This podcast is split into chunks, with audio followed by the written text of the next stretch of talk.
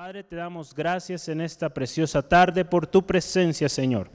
Creemos, Señor, tu palabra fiel, de que donde hay dos o tres congregados en tu nombre, ahí estás tú, Señor, ahí hay bendición, ahí hay palabra, ahí está tu presencia, Espíritu Santo, conociendo cada corazón, ministrando cada vida. Señor, lo creemos. Señor, y en esta hora, Dios, te pedimos hables conforme a la necesidad, conforme al corazón con que mi hermano, mi hermana hoy vienen delante de ti, Señor. Quizá con alguna carga, alguna dificultad en el hogar, en el trabajo, Señor. Sea lo que sea, tú lo conoces, Dios. Rogamos, Señor, la paz que sobrepasa todo entendimiento en Cristo Jesús. Reine en el corazón, en la vida, familia de mi hermano, mi hermana. Señor, y en este tiempo nos disponemos a oír tu palabra a escudriñarla, Señor. Señor, buscando, Señor, ese alimento precioso, especial, que dará fruto abundante en cada uno de nosotros. Espíritu Santo, toma el control en el nombre de Jesús. Amén. Gloria a Dios. Hemos estado estudiando eh, sobre el pueblo de Israel, ¿verdad? Hace algunas semanas, eh, Pablo hablando de su tristeza, ver en algún momento lo veíamos, sobre su pueblo. Era un pueblo que se concentró tanto en las obras, en la ley, en hacer cumplir la ley, que en determinado momento, cuando el Señor Jesucristo, cuando la promesa se cumplió, la promesa del Mesías se cumplió, no lo aceptaron porque no cumplía con sus estándares que ellos humanamente habían puesto. Entonces, Hemos hecho mención varias veces del pueblo de Israel, que si bien rechazaron cuando el Señor Jesucristo vino, no dejan de ser el pueblo de Dios. El pueblo que Dios escogió, ¿verdad? Aun cuando rechazaron al Señor Jesús, que era el cumplimiento de la promesa. El día de hoy vamos a hablar, el tema es el remanente escogido por gracia. Es Romanos 11, 1 al 6, ¿verdad? Sí me, llamó la atención. Dije, seis, tres versículos nomás voy a hablar hoy. Dije, bueno, pero no eran seis, ¿verdad? Entonces, ya ahorita viendo mis notas, hasta en mis notas lo tenía, ¿verdad? Pero en el desarrollo del, texto hablo de los seis versículos. Entonces, ahí hubo un, una desconexión ahí en las neuronas, pero gracias a Dios, ya se reconectaron, ya están listas para funcionar. Gloria al Señor. Fíjense, algo especial. Dios ama a este pueblo Israel, ¿verdad? Y, la palabra de Dios también nos llama a orar por ellos, ¿verdad? Por el pueblo de Israel. Eh, hoy estaremos tomándolo como un ejemplo, ¿verdad? Donde Dios habla de ese remanente. Vamos a hablar de remanente escogido por gracia. Pero algo interesante que me llama la atención, el apóstol Pablo en repetidas ocasiones hace mención de los judíos, del pueblo de Israel. Muestra un profundo amor hacia su pueblo, ¿verdad? Queriendo, ¿verdad? Que ellos alcance salvación, orando por ellos, que vengan al conocimiento de la verdad, lo veíamos hace algunas semanas. La semana pasada, si usted recuerda, también veíamos eh, la importancia de nuestro mensaje, ¿verdad? Solo haciendo un repaso de lo, anterior. ¿Cómo invocarán a aquel que han creído, que no han creído, ¿verdad? Estas preguntas. ¿Y cómo creerán en aquel que no han oído? ¿Cómo oirán si no hay quien les predique? ¿Y cómo predicarán si no fueren enviados. Hablamos de los mensajeros, ¿verdad? Aquellos que son enviados. Hablábamos de los pies, ¿verdad? Qué hermosos son los pies de los que anuncian la paz. Vimos varios versículos ahí. Porque nuestros pies nos llevan, ¿verdad? A, a llevar la palabra del Señor, el mensaje. El mensaje que predicamos, qué importante que todos, cada uno de nosotros conozcamos ese mensaje y lo llevemos. Nuestro Dios reina, Cristo Jesús salva. Hermano, hermana, eh, concluíamos la semana pasada.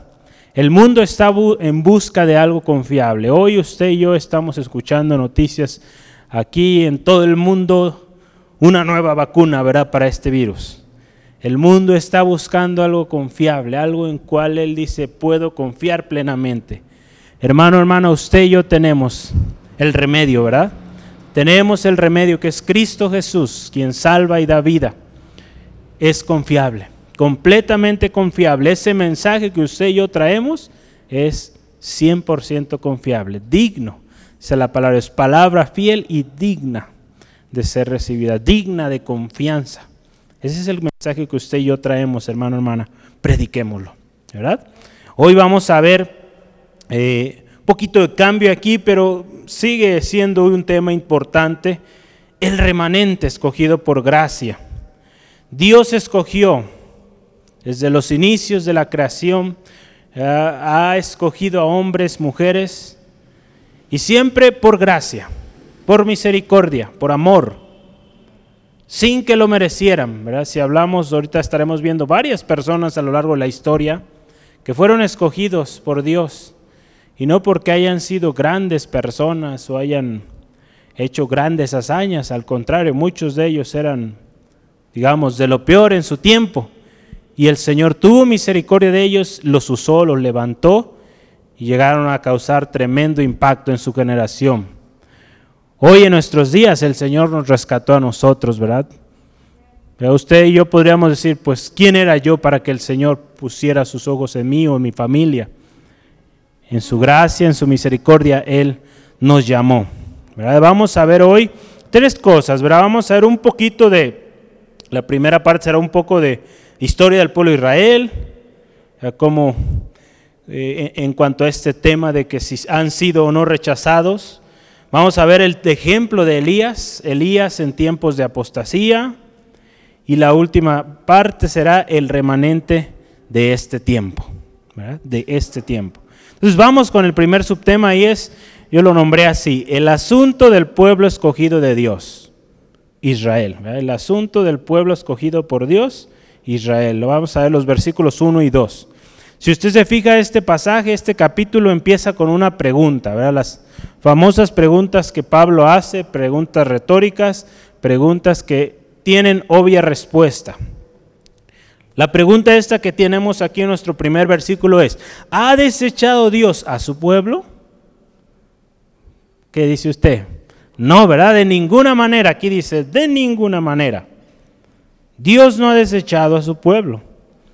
Como seres humanos, nosotros, nuestras decisiones, nuestro estado de ánimo cambian, pero Dios no cambia. Si Dios escogió a este pueblo para que fuera bendición, para que la bendición de Dios viniera a través de este pueblo, Dios no podía cambiar de opinión, aun aunque este pueblo en repetidas ocasiones fallara o, o fuera en pos de otros dioses. Y vamos a ver lo precioso de Dios. Dios siempre guardó un remanente para que su promesa se siguiera cumpliendo. Dios nunca va a cambiar. Su palabra permanece firme, ¿verdad? Su palabra permanece firme. Cuando Dios dice algo, lo cumple a cabalidad.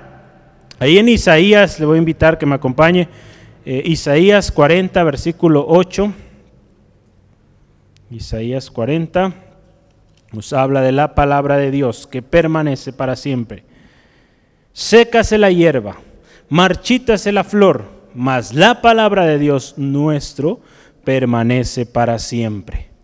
Las cosas del mundo perecen, nuestras emociones cambian, un día estamos contentos, un día no, un día decimos sí, un día quizá decimos siempre no.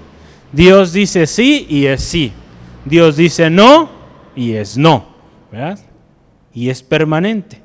Dios siempre, hermano, hermana, a lo largo de la historia, aún y a pesar de que el pueblo de Israel constantemente fallaba o, perdía la marca, ¿verdad? Alguna vez lo, platicábamos, Dios siempre tenía misericordia de ellos, guardaba un remanente, guardaba un, un grupito, ¿verdad? Uno de los significados de la palabra, si usted tiene duda, remanente es lo que queda, lo que queda un poco. Normalmente suele ser poco lo que queda, Pero vamos a ver eh, eh, este remanente. Yo quiero que veamos estas ocasiones o episodios en la historia de, Israel o hombres o mujeres de Dios eh, que Dios les recordó que Él había estado con ellos. Ahí en Génesis 15, 7, vamos a ver Génesis 15, 7. La palabra de Dios ahí nos dice, y le dijo, yo soy Jehová. Ahí está hablando Dios a Abraham yo soy Jehová que te saqué de Ur de los Caldeos para darte a heredad esta tierra. Dios siempre recordándole, a, en este caso a Abraham, yo soy el que te sacó. Yo soy. Qué importante, hermano, que conozcamos quién es el que nos llamó. El pueblo de Israel tenía promesas. Estamos hablando ahorita del pueblo de Israel. Entonces, si estamos hablando del pueblo de Israel, teníamos que hablar de Abraham. Entonces, Dios dio promesa a Abraham, que él estaba con él. Entonces, esto nos va a ayudar a complementar esta pregunta. ¿Habrá Dios desechado al pueblo de Israel? No, porque su palabra desde el principio le dijo a Abraham, yo te saqué para que fueras bendición, para que en tu simiente fueran bendecidas todas las naciones de la tierra. Pues había promesa desde antes. Ahí en Deuteronomio capítulo 8 también, Deuteronomio 8, 2, vamos a leer ahí. Deuteronomio 8, versículo 2. Hay muchísimos más versículos que pueden hablar de esto, pero yo solo seleccioné estos tres. Dice ahí, y te acordarás de todo el camino por donde te ha traído Jehová tu Dios estos 40 años en el desierto, para afligirte, para probarte, para saber lo que había en tu corazón, si habías de guardar o no sus mandamientos. Aquí, aquí Dios recordándoles, te vas a acordar todo este camino que Jehová tu Dios te ha traído, ¿verdad? Ahí importante, Dios, Dios en su propósito, en su misericordia, aún y a pesar de las actitudes que tuvieron el pueblo de Israel, el Señor los fue guiando, los guardó. Esos 40 años que estuvieron ahí extras en, en el desierto, ahí en Oseas 11, vamos a ir rápidamente, Oseas 11 también.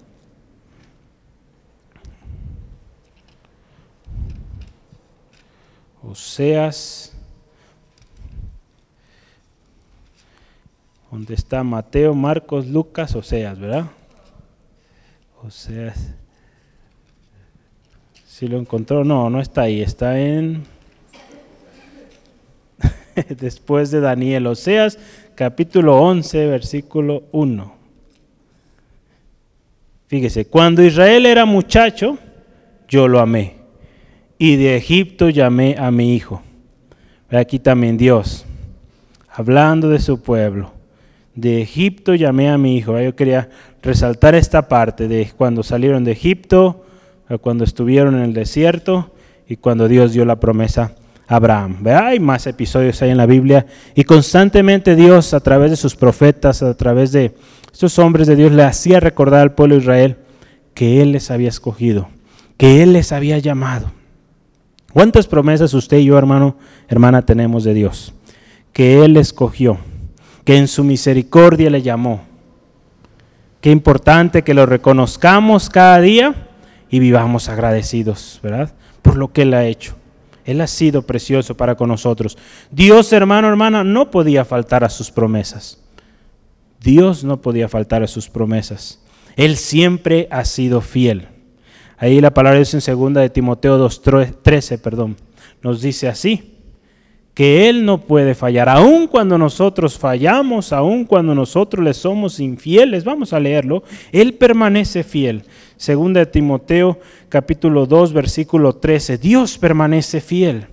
Fíjese, si fuéramos infieles, Él permanece fiel. Él no puede negarse a sí mismo. El hombre falla, el hombre se aleja, el hombre pues se desvía. Pero Dios no puede negarse a sí mismo. Si Él ha prometido un sol, luz, día, noche, oscuridad, persiste en ello. Él no puede negarse a sí mismo, dice la palabra, Él hace salir sol sobre buenos y sobre malos, Así es nuestro Dios, Él no puede negarse y Él permanece fiel. Aun cuando el pueblo de Israel, hermano, hermana, despreció también despreció el reinado de Dios sobre ellos. Y en determinado momento ellos pidieron, ¿verdad? Un rey terrenal, un rey humano. Dios siguió mostrando su amor a ellos. Cuando Samuel recibe esta petición del pueblo de Israel de que querían tener un rey, él, imagínense, su corazón yo creo se enojó y dijo, Señor, mira, ¿qué tipo de petición están haciendo? El Señor le dice, dale lo que piden. Usted puede ver la historia en los primeros capítulos de, Samuel. Dios le dice, dales lo que quieran. Dales. Si es lo que quieren, dale. Muchas veces el Señor, hermano, hermana, si usted y yo persistimos en algo, va a permitir que suceda aquello. En su gracia, en su misericordia y en la libertad que también Él le da, Él no le va a obligar, va a permitir que cosas sucedan. Pero pues consecuencias vendrán, ¿verdad? El pueblo de Israel sufrió tremendo, ¿verdad? Esta decisión, el haber querido un hombre como rey. Y si bien tuvo reyes muy excepcionales, nunca habría ni habrá un rey que sea mejor que nuestro Dios, ¿verdad? Ningún gobernante podrá igualar su grandeza, su poder, su justicia, su manera de gobernar. Ahí en eh, Samuel, recordando este tiempo cuando el pueblo de Israel pidió rey, 1 Samuel 7, versículo 5 al 7 también ahí, dice así, y Samuel dijo, reunid a todo Israel en Mizpa y yo oraré por vosotros a Jehová. Y se reunieron en Mizpa y sacaron agua y la derramaron delante de Jehová Sí, era, sí. Deme un segundo. Creo que estoy en un texto que no es. Deme un segundo. Es, cuando piden rey. A ver, es 7. 7, 5 al yo le había puesto 7, 5 al 7, ¿verdad?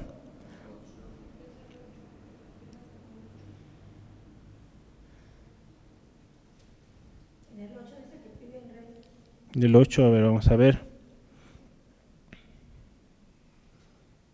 Primera de Samuel 7, 8. Entonces, 8, ¿verdad?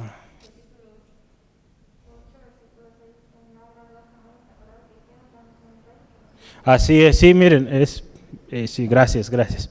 Eh, primera Samuel 8, no es 7. Me ayudan a corregirle ahí en, el, en, la, pantalla, por favor. No sé por qué mis dedos a veces escriben otras cosas, ¿verdad? Cuando... esa computadora, creo que la computadora más bien. Acompáñame ahí, eh, primera de Samuel 8. 8, 5 al 7. Esto, es lo que quería yo mencionarles, mire. Y le dijeron, he aquí tú has envejecido y tus hijos no andan en tus caminos. Por tanto, fíjese, constitúyenos ahora un rey que nos juzgue, como tienen todas las naciones, ¿verdad? Viendo a su alrededor, los pueblos de su alrededor, queremos como ellos. Cuando queremos lo que el mundo tiene, hermano, hermana, hay problema. Pero no agradó a Samuel esta palabra que dijeron, danos un rey que nos juzgue, y Samuel oró a Jehová. Y fíjese lo que dijo Dios, fíjese, qué precioso nuestro Dios cuán amor tan grande.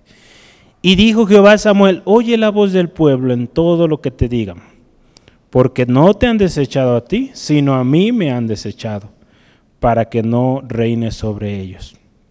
¿Verdad? Entonces, y fíjese cómo lo, que el pueblo pide. Queremos rey. Y la respuesta de Dios, está bien, escúchalos, adelante. No te han rechazado a ti, me han rechazado a mí.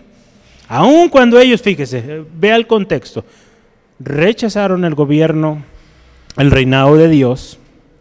Y poco más adelante vea qué sucede. En el mismo capítulo 8, versículo 19.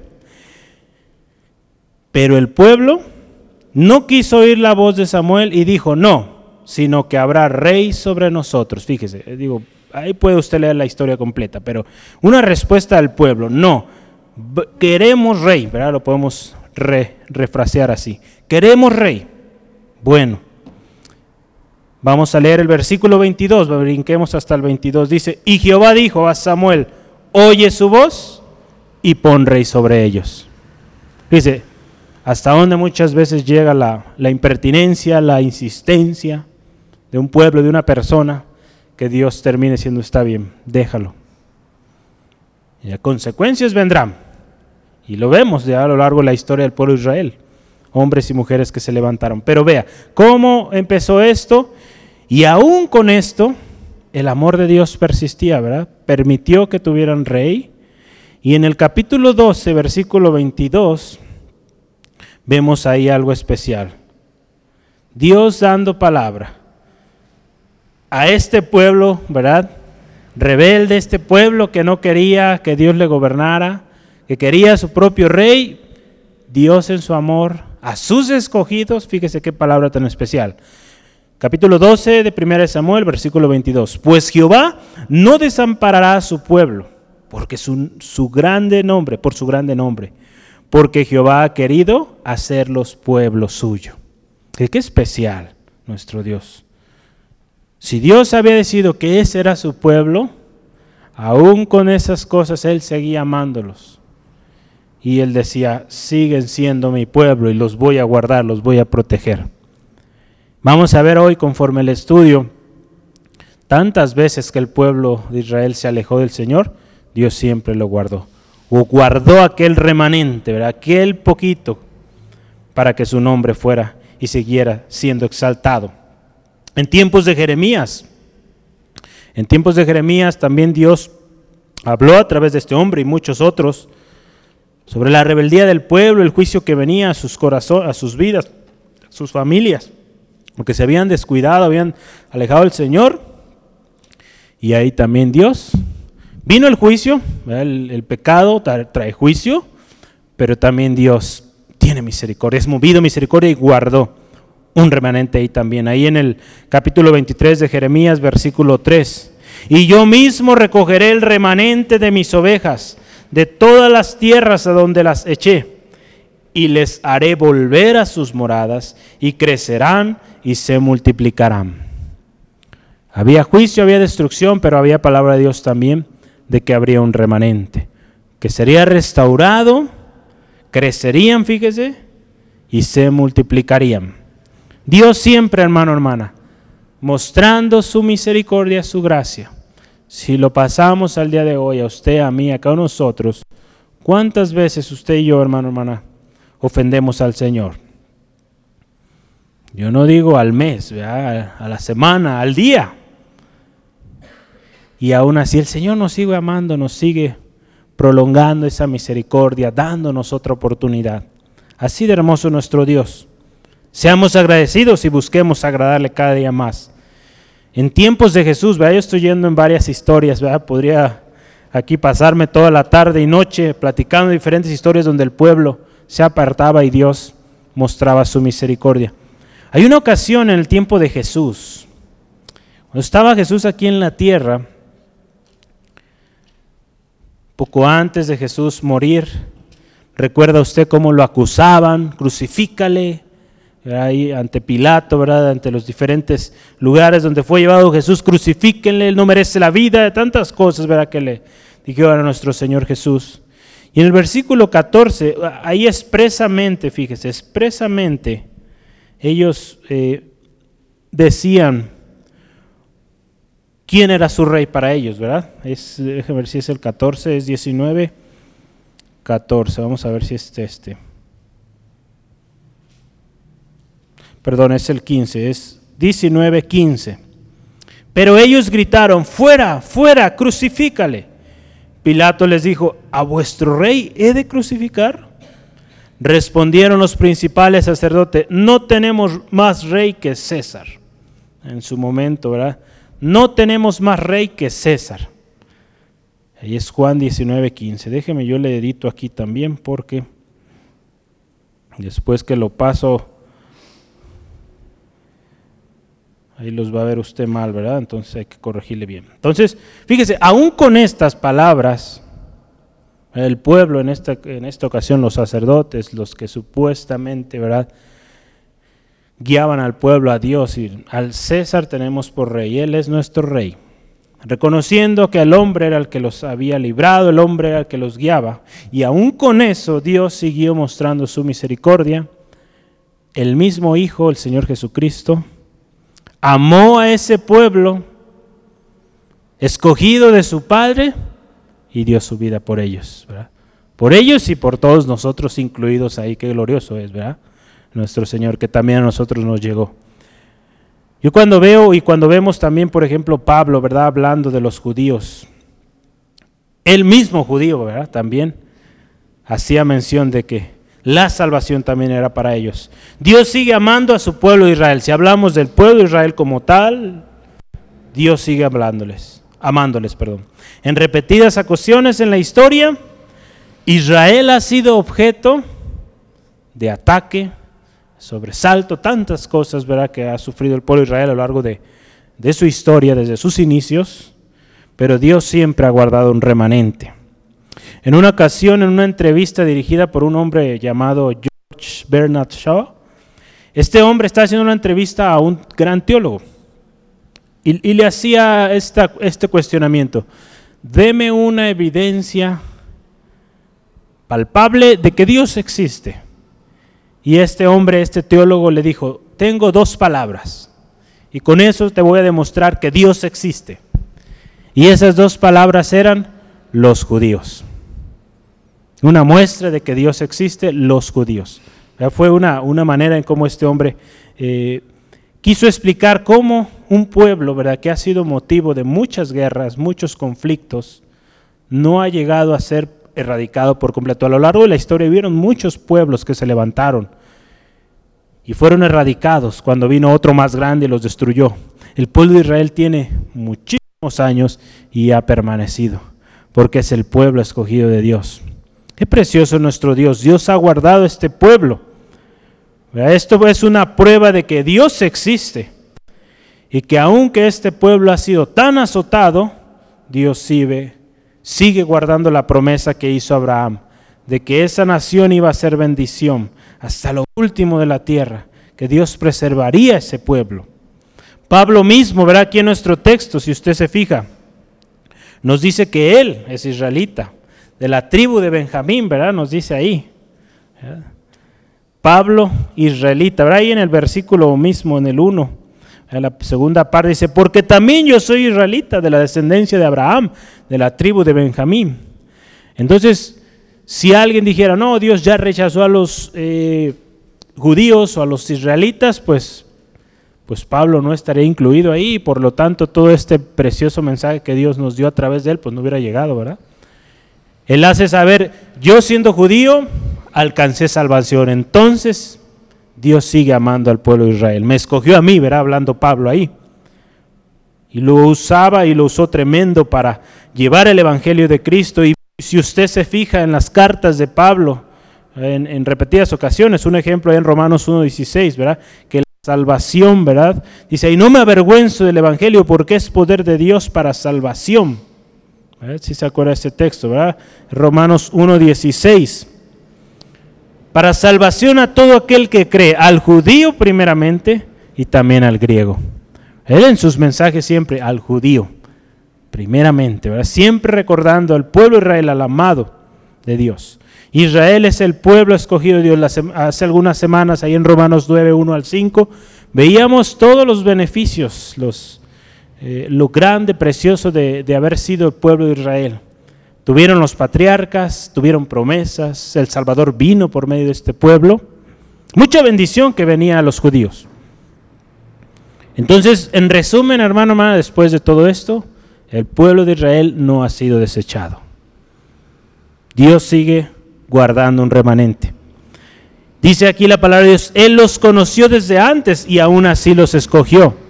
Si volteamos hacia nosotros, nos conoció desde antes, desde antes de que fuéramos formados, Él nos conoció y tuvo un propósito para nosotros. Si Dios ha guardado al pueblo de Israel, si Dios ha guardado a usted, a mí, a cada uno de nosotros, es porque a través de este pueblo de Israel, a través de usted, de mí, de cada uno de nosotros que hemos sido salvos por gracia, Dios va a mostrar su poder su gracia, su gloria, y va a traer salvación a otros. El pueblo de Israel, aún con todos sus errores, lo que ha hecho, Dios ha mostrado ahí su poder. Y el mundo entero ha visto que hay un Dios verdadero que vela por su pueblo. Amén. Entonces vamos adelante en la historia, en nuestro texto hoy. Y qué interesante, ¿verdad? Estamos hablando el día de hoy, un remanente escogido por gracia. Entonces el pueblo de Israel a lo largo de su historia, siempre Dios guardó un remanente, ¿verdad? Siempre. Y hay una historia en particular que aquí el apóstol Pablo trae aquí a, nuestro recuerdo, es la historia de Elías.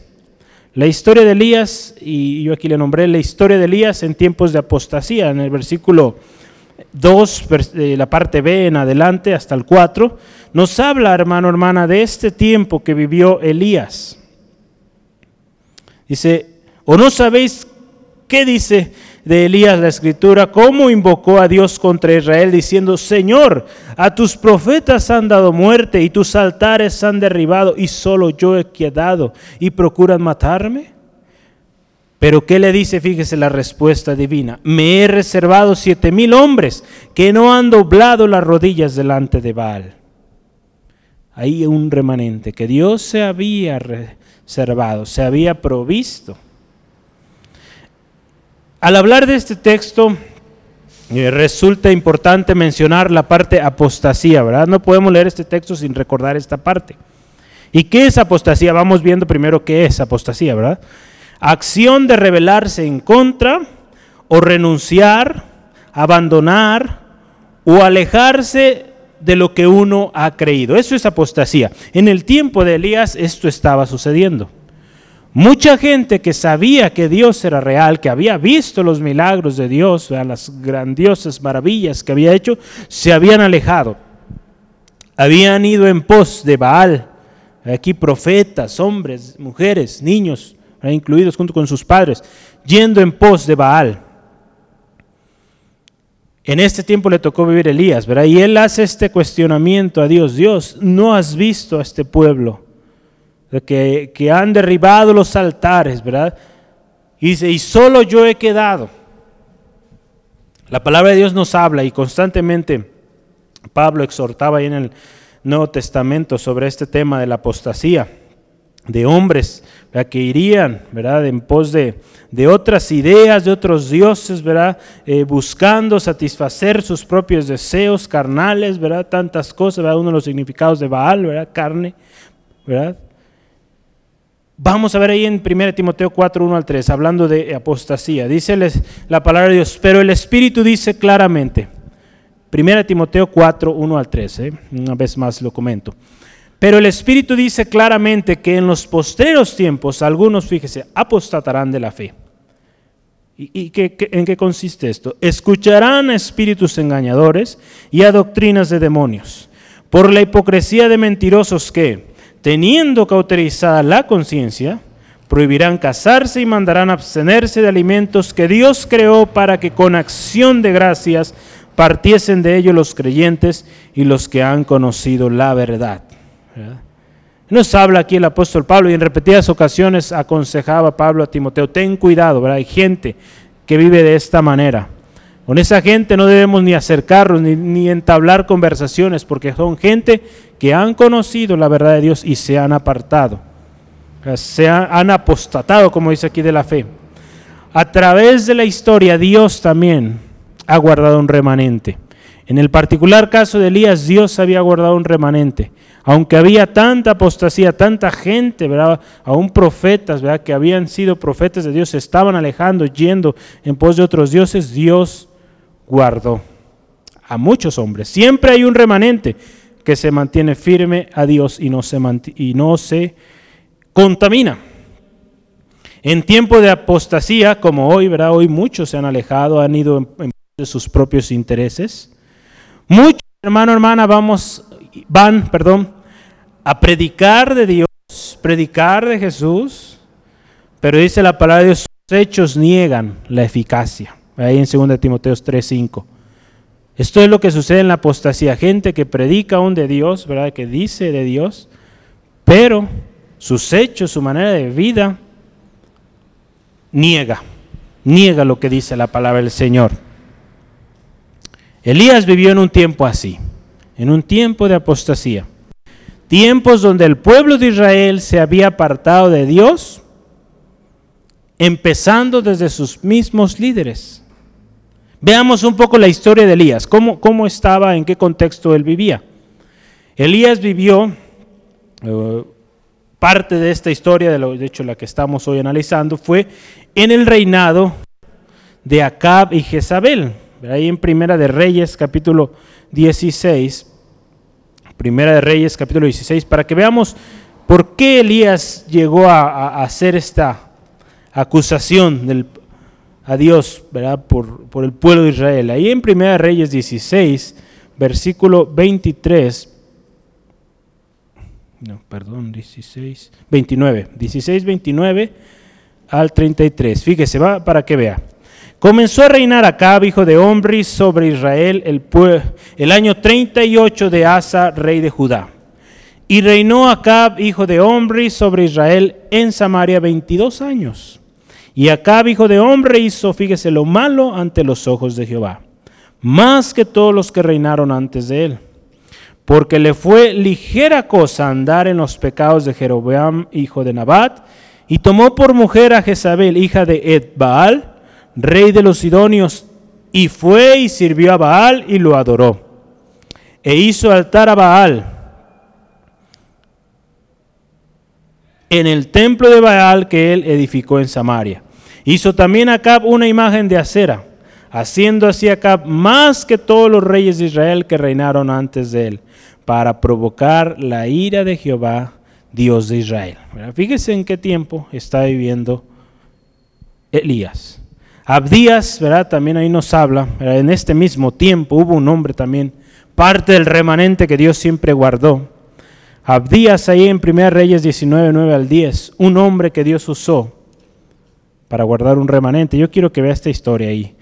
1 Reyes 19, 9 al 10. Yo le animo en casa, lea estos textos de Reyes, ¿verdad? desde el 16, ¿verdad? Hasta el, pues es casi hasta el 21, no, no.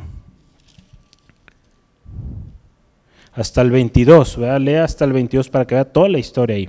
Pero vamos a ver ahí en, en 1 Reyes 19, versículo 9 al 10. Dice ahí la palabra de Dios. Y allí se metió en una cueva donde pasó la noche y vino a él.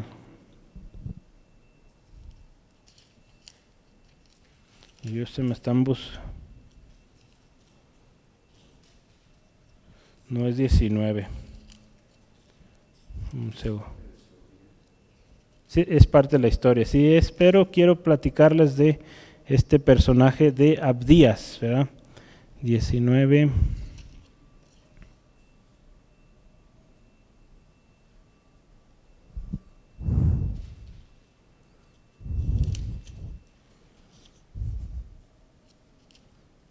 Bueno, vamos a, saltar esta parte, porque ya no, ya no hay ahí.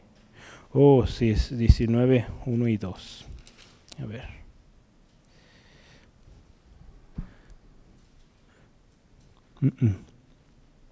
No es. Bueno, vamos a, continuar aquí. La historia en la cual eh, Elías hace esta, esta mención es esta historia que, que usted podría eh, leer ¿verdad? en casa, yo le animo, léalo con calma.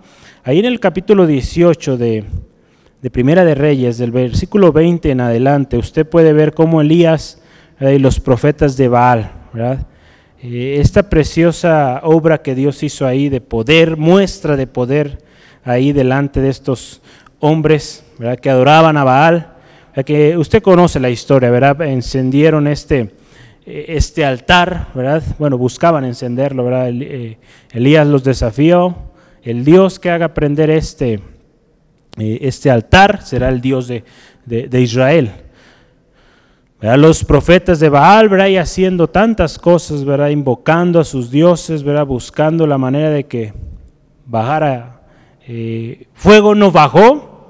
Vino Elías, ¿verdad? Él pidió hasta que remojaran, ¿verdad? Ese altar y vemos la poderosa mano de Dios descendiendo el fuego, encendiendo el altar, haciendo una muestra poderosa de lo que Dios había hecho ahí. Pero la historia aquí comienza en el capítulo 19. Dice, Acab dio a Jezabel la nueva de todo lo que Elías había hecho y de cómo había matado a espada a todos los profetas. Entonces envió Jezabel a Elías un mensajero diciendo, fíjese, así me hagan los dioses y aún me añadan si mañana a estas horas no he puesto tu persona como la de uno de ellos. Después de esta gran victoria ¿verdad? que había, que podríamos considerar en Elías, el ministerio de Elías, llega este mensaje. Llega este mensaje, ¿verdad? De esta mujer, Jezabel, diciéndole que va contra su persona, que al próximo día era su último eh, digamos, ese era su último día porque al próximo a esas horas estaría condenado a muerte. Y ahí es donde surgen estas palabras de Elías, ¿verdad? En el, capítulo 19, ¿verdad? Dios, eh, Elías diciéndole a Dios, ¿verdad? Mira cómo se han alejado. Soy el único. Ver si vamos otra vez ahí al texto en Romanos, ¿verdad? Vamos a, leerlo juntos. Eh, lo que dijo Elías, ¿verdad? Señor, a tus profetas han dado muerte y tus altares han derribado y solo yo he quedado y procuran matarme. Este, eh, eh, ¿En qué momento, verdad? Cuando Elías eleva estas palabras a Dios. Después de haber tenido una gran victoria, viene este ataque a esta digamos, palabras de esta mujer y él huye. Estas palabras, ve hay, hay un, eh, un, hermano, ya partió con el Señor y le llamaba el síndrome de Elías. El síndrome de Elías, ¿por qué? Este síndrome de Elías hay que apagar ese teléfono. El síndrome de Elías es este tiempo en donde un seguidor de Dios, en este caso Elías, profeta de Dios, se sienten rodeados ¿verdad? de tanta apostasía, de tanto engaño, y piensan que son los únicos. ¿Cuántas veces ha sucedido eso? Muchos dicen, Señor, ¿soy el único acaso? Había un hombre que decía, ¿acaso soy yo el único? Porque su familia no era creyente y había mucho conflicto ahí. ¿Acaso?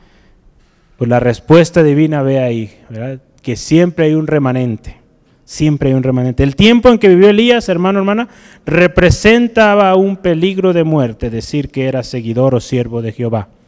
En el momento cuando Elías estaba viviendo ahí, vemos en la historia de esta mujer Jezabel, dice la palabra de Dios, que ella mató a muchos profetas. Entre, entre muchos que ella eh, asesinó Elías, era uno de los siguientes. Entonces sí, Elías había visto quizá morir muchos de sus contemporáneos. Y quizá el, miedo, el temor le estaba llegando ahí. Pero Dios, en su gracia, en su misericordia, siempre guardaba un remanente. Aún en medio de tanta apostasía, Dios mostró su soberanía y su autoridad sobre toda autoridad humana. Dios proveyó, perdón, para sí un remanente que no se había doblegado a Baal, a Baal, a los deseos de la carne y la idolatría. Dios había guardado ese, ese remanente precioso para que su poder se siguiera manifestando, su gracia se siguiera manifestando. Algo que me llamaba la atención es como dice ahí, fíjese, dice la respuesta divina, ¿verdad? Ahí en, nuestro texto en Romanos 11, el versículo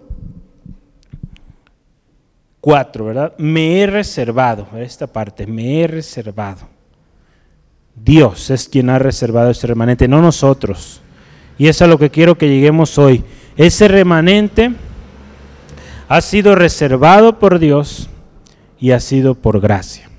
Porque aquí, aquí esta, parte es clave, ¿verdad? Dios ha reservado ese remanente. En el tiempo de Elías lo hizo. En el tiempo eh, de, de, Israel, cuando sufrió diferentes persecuciones, ¿verdad? Tanta atentado, Dios siempre reservó ese remanente. Podemos también recordar los tiempos de Daniel, ¿verdad? En Daniel, en el capítulo 1, en el capítulo 2, ¿verdad? Cómo Dios guardó ese remanente, ¿verdad? Daniel junto con sus eh, estos otros tres jóvenes, ¿verdad? Cuando Daniel dice, o dice la palabra es que propuso en su corazón no contaminarse. Estos tres jóvenes que no doblaron sus rodillas ante la estatua del rey, Dios los guardó, los preservó. Eran parte del remanente que Dios estaba guardando ahí en Babilonia.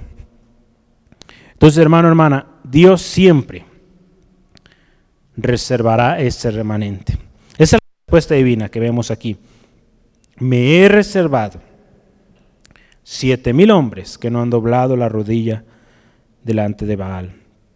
Dios siempre ha provisto este remanente, pero a través, y, perdón, para que a través de esos pocos o muchos Él pueda manifestar y siga manifestando su gloria poderosamente.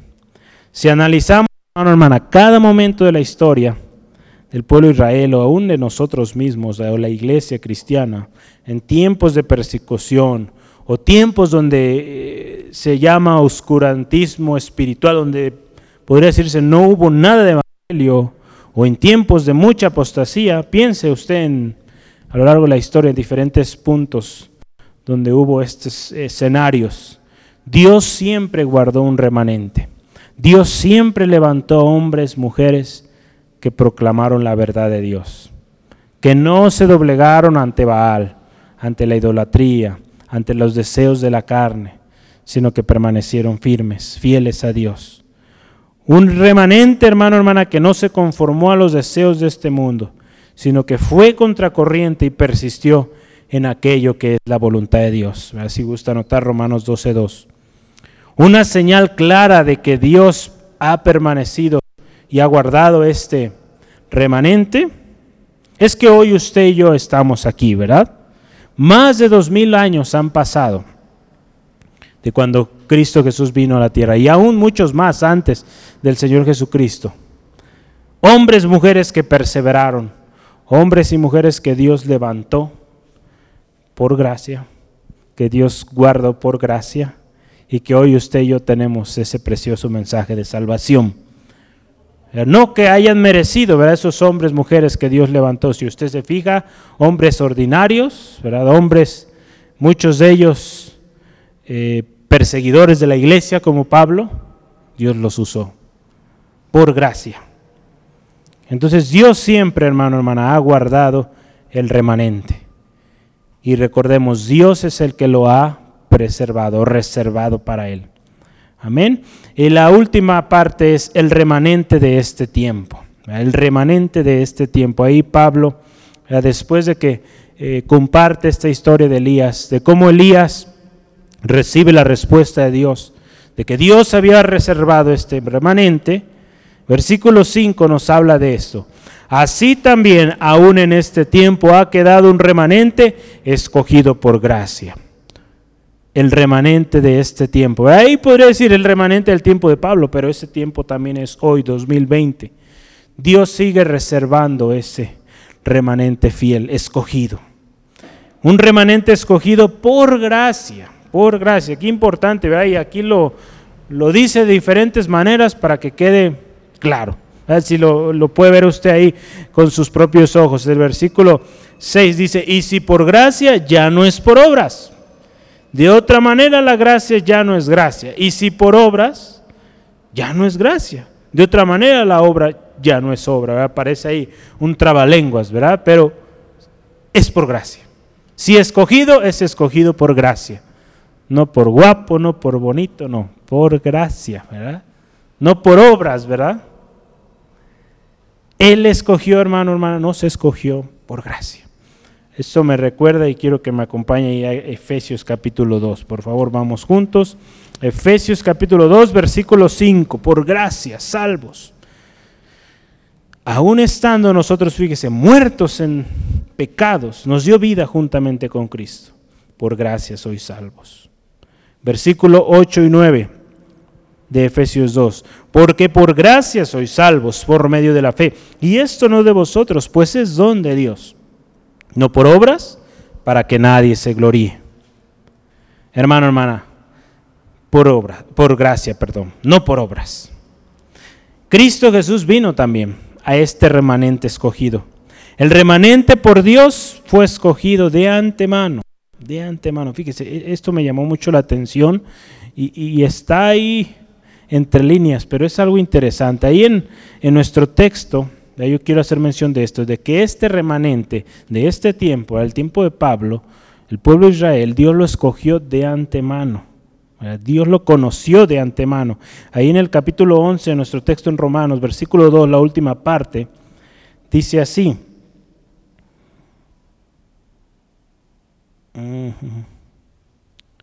De hecho, es la primera parte, pero dice, no ha bueno, sí es la segunda de este. No ha lea desde el principio el capítulo, el versículo 2 de Romanos 11. No ha desechado Dios a su pueblo, fíjese, el cual o al cual desde antes lo conoció, desde antes. Esto es importante. Ese remanente desde antes Dios ya tenía un plan, hermano. Con Dios no hay casualidades.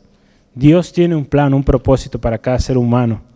Y tiene un propósito. Y desde antes, hermano, hermano ahí en Efesios capítulo 2, versículo 10 dice, porque somos hechura suya, creados en Cristo Jesús para buenas obras, los cuales Dios preparó de antemano para que anduviésemos en ellas. De antemano, Dios había preparado, Dios había escogido. Así es nuestro Dios. Por gracia sin merecerlo, no es por obras. La salvación, fíjese, por obras, si lo vemos así, invalidaría la gracia, de acuerdo a este pasaje que estamos viendo. En la versión CSB o Christian Standard Bible, en inglés dije, dice, deja de ser gracia, ¿verdad? Si, si se busca la salvación por obras, deja de ser gracia. Así de simple. Por lo tanto, resulta imposible la salvación por obras, porque no ha habido ni siquiera un hombre que haya podido cumplir la ley por completo o haya hecho las obras necesarias para ser salvo. No ha habido ninguno. Solamente por Cristo Jesús somos salvos. Cuando hablamos de la doctrina de elección divina sobre la humanidad, tenemos que tener claro que también es por gracia, no por obras. Abraham, Jacob, ve cada estos personajes, Abraham viviendo en un pueblo eh, idólatra, pecador, Ur de los Jacob siendo un mentiroso, eh, usurpando el lugar de su hermano, Dios lo llamó, tuvo misericordia de él. El pueblo mismo de Israel, David, los discípulos, ¿de dónde los sacó a cada uno de ellos? Usted puede ver la historia de cada discípulo, de dónde venían. El apóstol Pablo, un seguidor de los cristianos, Dios lo llamó. Nosotros, hermano, hermana, todos escogidos por gracia, sin haberlo merecido. Todo lo que hemos alcanzado en Cristo Jesús, hermano, hermana, usted y yo, es por gracia también. Todo lo que usted llegue a alcanzar en Cristo es por gracia. Eso debe ser motivo suficiente para nosotros siempre ser agradecidos, siempre obedecerle, vivir en obediencia y proclamar ese mensaje. No importa el tiempo o las circunstancias, Dios siempre proveerá un remanente. Lo ha hecho en el pasado, lo está haciendo hoy y lo hará mañana también. Hay promesas para ese remanente. Si este remanente, si este poco que queda, eso que queda permanece firme en él, van a recibir la promesa. Y en 1 Tesalonicenses 4, 13 al 18. Creo que leamos 1 Tesalonicenses 4, 13 al 18. Tampoco queremos, hermanos, que ignoréis acerca de los que duermen, para que no os entristezcáis como los que no tienen esperanza. Porque si creemos que Jesús murió y resucitó, así también traerá Dios con Jesús a los que durmieron en él. Por lo cual os decimos esto en la palabra del Señor, que nosotros que vivimos, que habremos quedado hasta la venida del Señor, no precederemos a los que durmieron, porque el Señor mismo, con voz de mando, con voz de arcángel y con trompeta de Dios descenderá del cielo, y los muertos en Cristo resucitarán primero. Luego nosotros, los que hemos, los que vivimos, fíjese, los que hayamos vivido, ese remanente, seremos arrebatados juntamente con ellos en las nubes para recibir al Señor en el aire y así estaremos siempre con el Señor. Por tanto, alentados los unos a los otros con estas palabras. Hay promesa para ese remanente, aquellos que queden, que perseveren. Qué importante, hermano, que perseveremos en el Señor. Porque Cristo viene pronto, ahí viene por una iglesia preparada, una iglesia que está atenta. Y Dios ha guardado el remanente, hermano, hermana, que usted y yo seamos ese remanente, que como lo hemos dicho, es por gracia, escogido por gracia. El título de hoy, escogido por gracia. El pueblo de Israel, hermano, hermana, es un ejemplo. Concluimos con estas palabras. El pueblo de Israel es un ejemplo de la providencia de Dios, del amor de Dios. Dios siempre ha guardado un remanente. Si lo vemos en el pueblo de Israel, lo ha guardado. Si lo vemos en la iglesia de Cristo, Dios ha guardado siempre un remanente. Ese remanente que ha permanecido en las verdades de la palabra de Dios, que no se desvía, que no va en pos de lo que el mundo está haciendo. Quizá hoy usted no ve, ¿verdad?, que estén adorando a dioses. Digamos como en aquel tiempo, Baal o todos estos pero sí están adorando a hombres, mujeres, ¿verdad? Siguiendo moda, siguiendo tendencias. Pero Dios siempre guarda un remanente. Hoy aquellos que llegamos a ser ese pueblo escogido por gracia, también somos ese remanente escogido por gracia y no por obras. Vivamos agradecidos y obedientes. Seamos ese remanente, hermano, hermana, como veíamos el domingo, un remanente siempre gozoso, siempre dando, siempre agradecido en todo. Y muy importante, un remanente, hermano, hermana, que está preparado, predicando el mensaje, vea lo que veíamos, el mensaje importante de salvación, y está esperando con ansias la venida de su Señor Jesucristo. Amén. Que seamos ese remanente fiel, que persiste hasta el final. Aquellos que hayan quedado, veremos al Señor y juntos, con aquellos que murieron primero en Cristo, vayamos con el Señor a gozar. Vamos orando entre, eh, pidiendo al Señor que confirme esta palabra en nuestros corazones y que el Señor siga obrando ministrando los siguientes días. Padre, te doy gracias por esta palabra que hoy, Señor, tú nos has eh, permitido hoy, Señor, eh, escudriñar, Señor. Gracias, Dios, porque en tu voluntad, en tu providencia, Señor, hacia nosotros, Señor, tú nos has preservado, tú has guardado, Señor, hasta el día de hoy, Señor, a través de los años si lo vemos en el pueblo de Israel, Señor, el ejemplo de tu poder, de tu gracia, de tu amor, de tu existencia ha sido palpable. Tú has guardado ese remanente siempre. Señor, en la iglesia de Jesucristo, Señor, tú siempre has guardado ese remanente que no se doblega, Señor, a Baal, que no se doblega a los deseos carnales, a las tendencias, Señor a la corriente de este mundo, Señor, sino que permanece firme a tu palabra, firme a tus caminos, Dios, sin alterar, Dios, sin añadir, sin quitar lo que tú has dicho en tu palabra, Señor. Señor, para este tiempo nos has llamado, Señor, ayúdanos a perseverar, Dios. Perseverar en tus caminos, en tu palabra, Señor. Si por tu gracia nos has llamado, nos has escogido, Señor, ayúdanos a vivir en obediencia, a vivir agradecidos, Dios, por lo que has hecho. Porque es por tu gracia, Señor, no por obras que hayamos hecho o cosas extraordinarias, Señor, sino que en tu gracia, en tu misericordia nos llamaste y diste este precioso ministerio a cada uno de nosotros, Señor. Gracias Dios, gracias Dios. Ayúdanos a vivir siempre agradecidos, llevando ese mensaje de salvación, obedientes, viviéndolo, Señor. Señor, gracias por mi hermano, mi hermana, Señor. Ayúdanos a considerar estas palabras y nunca olvidar, Señor, de dónde nos sacaste, Dios, y saber que tú nos has llamado, nos has escogido por gracia, Dios. Gracias, Dios, por mi hermano, mi hermana. Si hoy hay alguien, Señor, que está, Señor, falto de ti, Dios, toca su corazón, ministra su corazón, habla. Señor, tú que conoces, Señor, el sufrimiento, Señor, el deseo, la duda quizá que hay en su corazón. Señor, abre sus ojos, muéstrale tu gracia, tu poder, Dios. Señor, gracias Dios porque tu salvación llega, Señor, a estos corazones. Señor, gracias porque es por gracia. Sin merecerlo, Dios, tú nos amaste y tú amaste, Señor, a cada uno de nosotros, aquellos que han de ser salvos. Tú estás mostrando tu gracia hoy, Señor. Señor, te honramos, Dios, en esta tarde, siempre, Señor, y creemos que tu presencia se sigue manifestando. Guarden mis hermanos, mis hermanas en casa, mis hermanos aquí que vuelven a su hogar, guarda sus pasos, Dios. Encomendamos, Señor, el resto de la semana a ti, Dios, y el domingo, Señor, nos reuniremos para alabarte, exaltarte una vez más por esa gracia derramada en nuestros corazones, Señor. Te alabamos en el nombre de Jesús. Amén, amén.